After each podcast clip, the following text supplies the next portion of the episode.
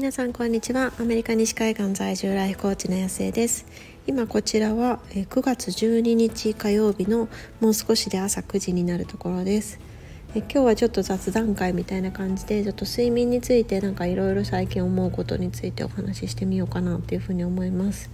で今日はあのインスタグラムのストーリーでもあげたんですけれどもなんかこの辺りってもう本当に何だろう。車がないと生活できないんですよねなんか私昔子供の頃とか車がないと生活できないっていう風に聞いてもいや何言ってんのよっていう風に思ってたんですよね。というのは私別に都会育ちとかじゃなくて本当にあの愛知のすごい田舎で育ったんですけれども、まあ、そうは言っても一応1時間に1本バスは来るしとかなんかそういうこう自分自身のなんかそもそものその何て言うんですか基準が低いんですよね。そのこのレベルにないから車がないと生きていけないみたいななんかそういうのがなくってでその中で、まあ、ちょっとあの行動範囲は狭いとは言っても別に車なしで学校にも歩いて行ってたしで何かあったらまあバスに乗ったりとかもしてたしなんかそういうのがあったからいやいや何甘えてんのよって思ってたんですけどもいやいや本当にそのレベルじゃない本当に生活できないっていう 感じのところなので、まあ、なんか本当に車は。そうすごく使うんですよね毎日毎日本当に運転していて、まあ、日々の本当に足っていう風に言われているような地域なんです。でなんかそれでなんか最近ちょっと眠気がちょっとあのたまに来ることがあるなっていうふうに思っていて、まあ、自分でも危ないなっていうふうに思っていた時だったんですよね。なんかそんな時になんか Voicy で、えっと、精神科医が語る睡眠みたいな感じの特集が組まれていてほうほうと思ってこういろいろ聞いてたんです。でなんかあのもともとその登録してる方々が多いのでそのトミー先生とかあの角俊先生とかなんかその辺りしか聞いてないんですけれども、まあ、なんかこう寝れない時はどうしたらいいかみたいなちょっとあの何て言うんですかこう頭の中の考えがストップしなくて不眠みたいな感じの話もあったけどなんかそれ以前になんかあの睡眠に関する根本的な考え方みたいなことをおっしゃってたのがすごく印象に残っていて。でなんか当たり前なんですけれどもなんか私たちってこうなんでこう睡眠時間を削ってしまうのかそれを考えると、まあ、自分自身のことを振り返ってみるとやっぱりこうやりたいことがこう溢れてるからなんですよね。でこう起きてる時間だけでは足りなくって、まあ、もしくはその起きてる時間のマッチング的なものも多いのかなと個人的には思うんですけれどもなんか子どもたちが起きているとやっぱりそっちを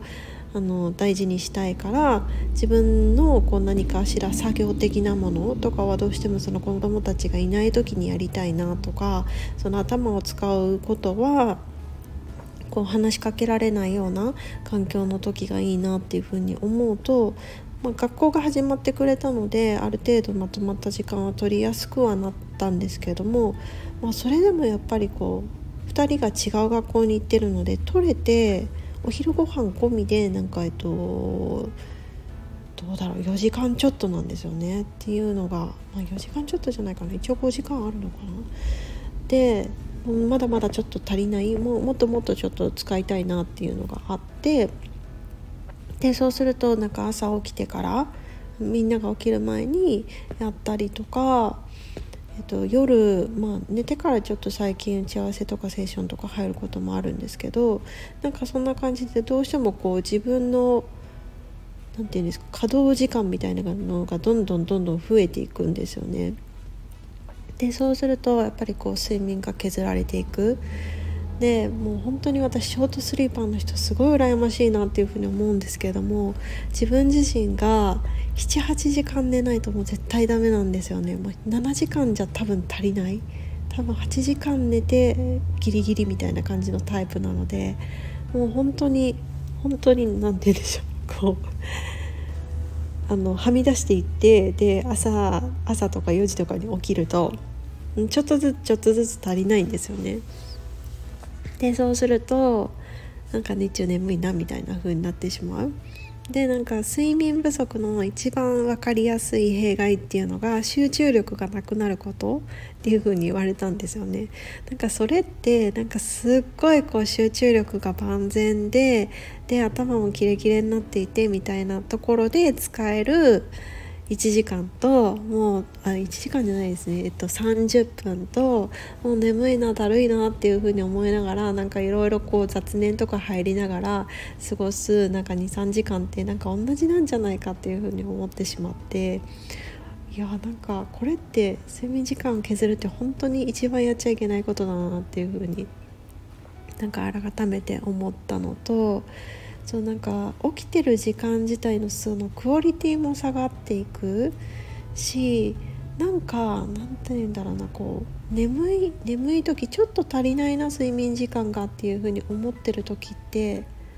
なんか一日心ここにあらずというかなんか心の部分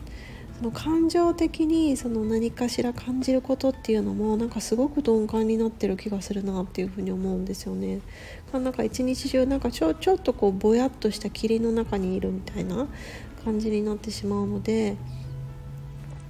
そうなんかそれがまあ確かに睡眠の睡眠不足の弊害って言われると、まあ、まさにそうだなっていうふうに思うんですよね。でもなんかそれを分かっていてもできないっていうのが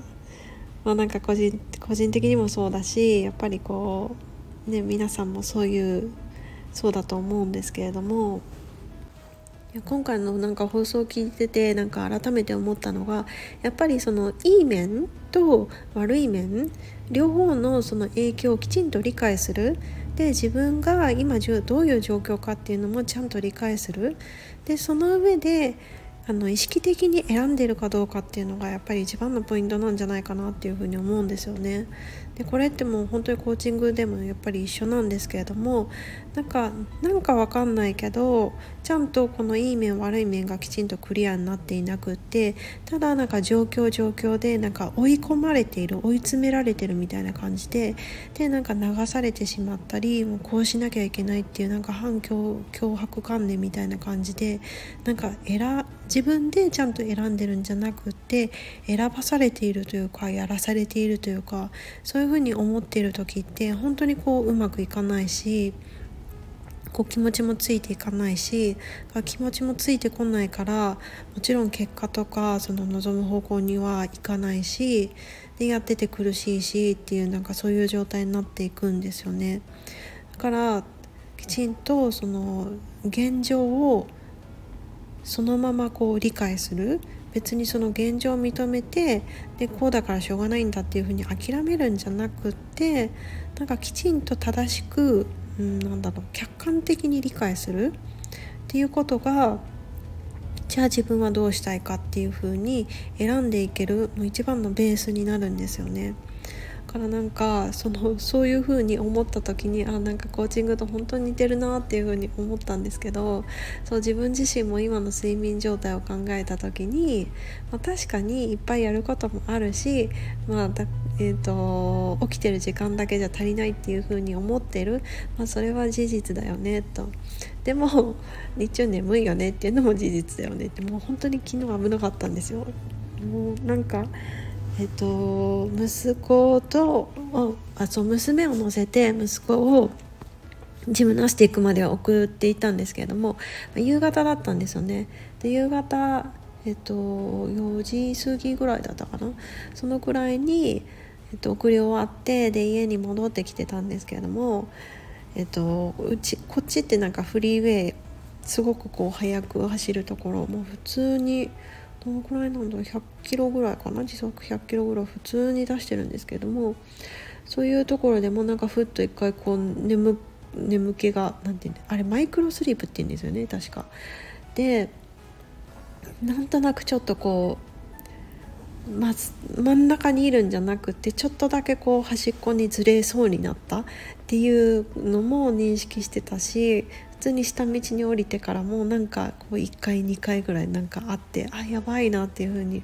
思ってで泊まろうかなっていうふうに思いつつもまあさすがにもう家までどのくらいかなもう1分弱ぐらいだったのでもうその時はやめたんですけどもああいう時はちゃんと降りて寝なきゃダメですよねっていうふうに思うんですけどそうだからやっぱりそういうふうにこう日中のクオリティが下がっていく日中のそのそう集中力も下がっていくしでいろんな交通事故もそうだしあらゆるその工場の事故とかそのオフィスの事故ミスとかなんかそういうものもやっぱり全部こういろんなところでこう睡眠不足がある程度のその理由になってるっていうのを聞いてあやっぱりやっちゃダメだなって思いましたね。なんかそこって本当にベースのところじゃないですか。だからそこがで私みたいにその運転すごくする人たちにとっては本当にこう死活問題になるしでましてやこう子供たちも乗せてるし、まあ、別に子供たち乗せてなくても、ね、自分一人でもこう残し残されてしまうことになっちゃうのでやっぱりちゃんとその部分はしっかりやっていきたいなとでやっぱりそのそれをやっていくためには私の場合はあれもやりたいこれもやりたいっていうふうに思っている。でその部分を乗り越えていかなきゃいけないっていう、まあ、どどんだけねそのじその時短とかそういうことをやっても私の場合は関係ないと思うのでそうそういう自分にとって何が何をこう見つめなきゃいけないのか何に取り組まなきゃいけないのかっていうのもきちんと考えつつそう本当に睡眠のところはもう本当に全ての鍵鍵というか全ての土台なので整えていきたいなっていうふうに思いましたということでもう今回完全に雑談なんですけれどもなんかそれでどういうふうにこうやったらうまくいったみたいなことも後日談ももしなんかいろいろ試してみて出てきたらまたシェアしたいなっていうふうに思います。ということで皆さん今日も素晴らしい一日にしていきましょう。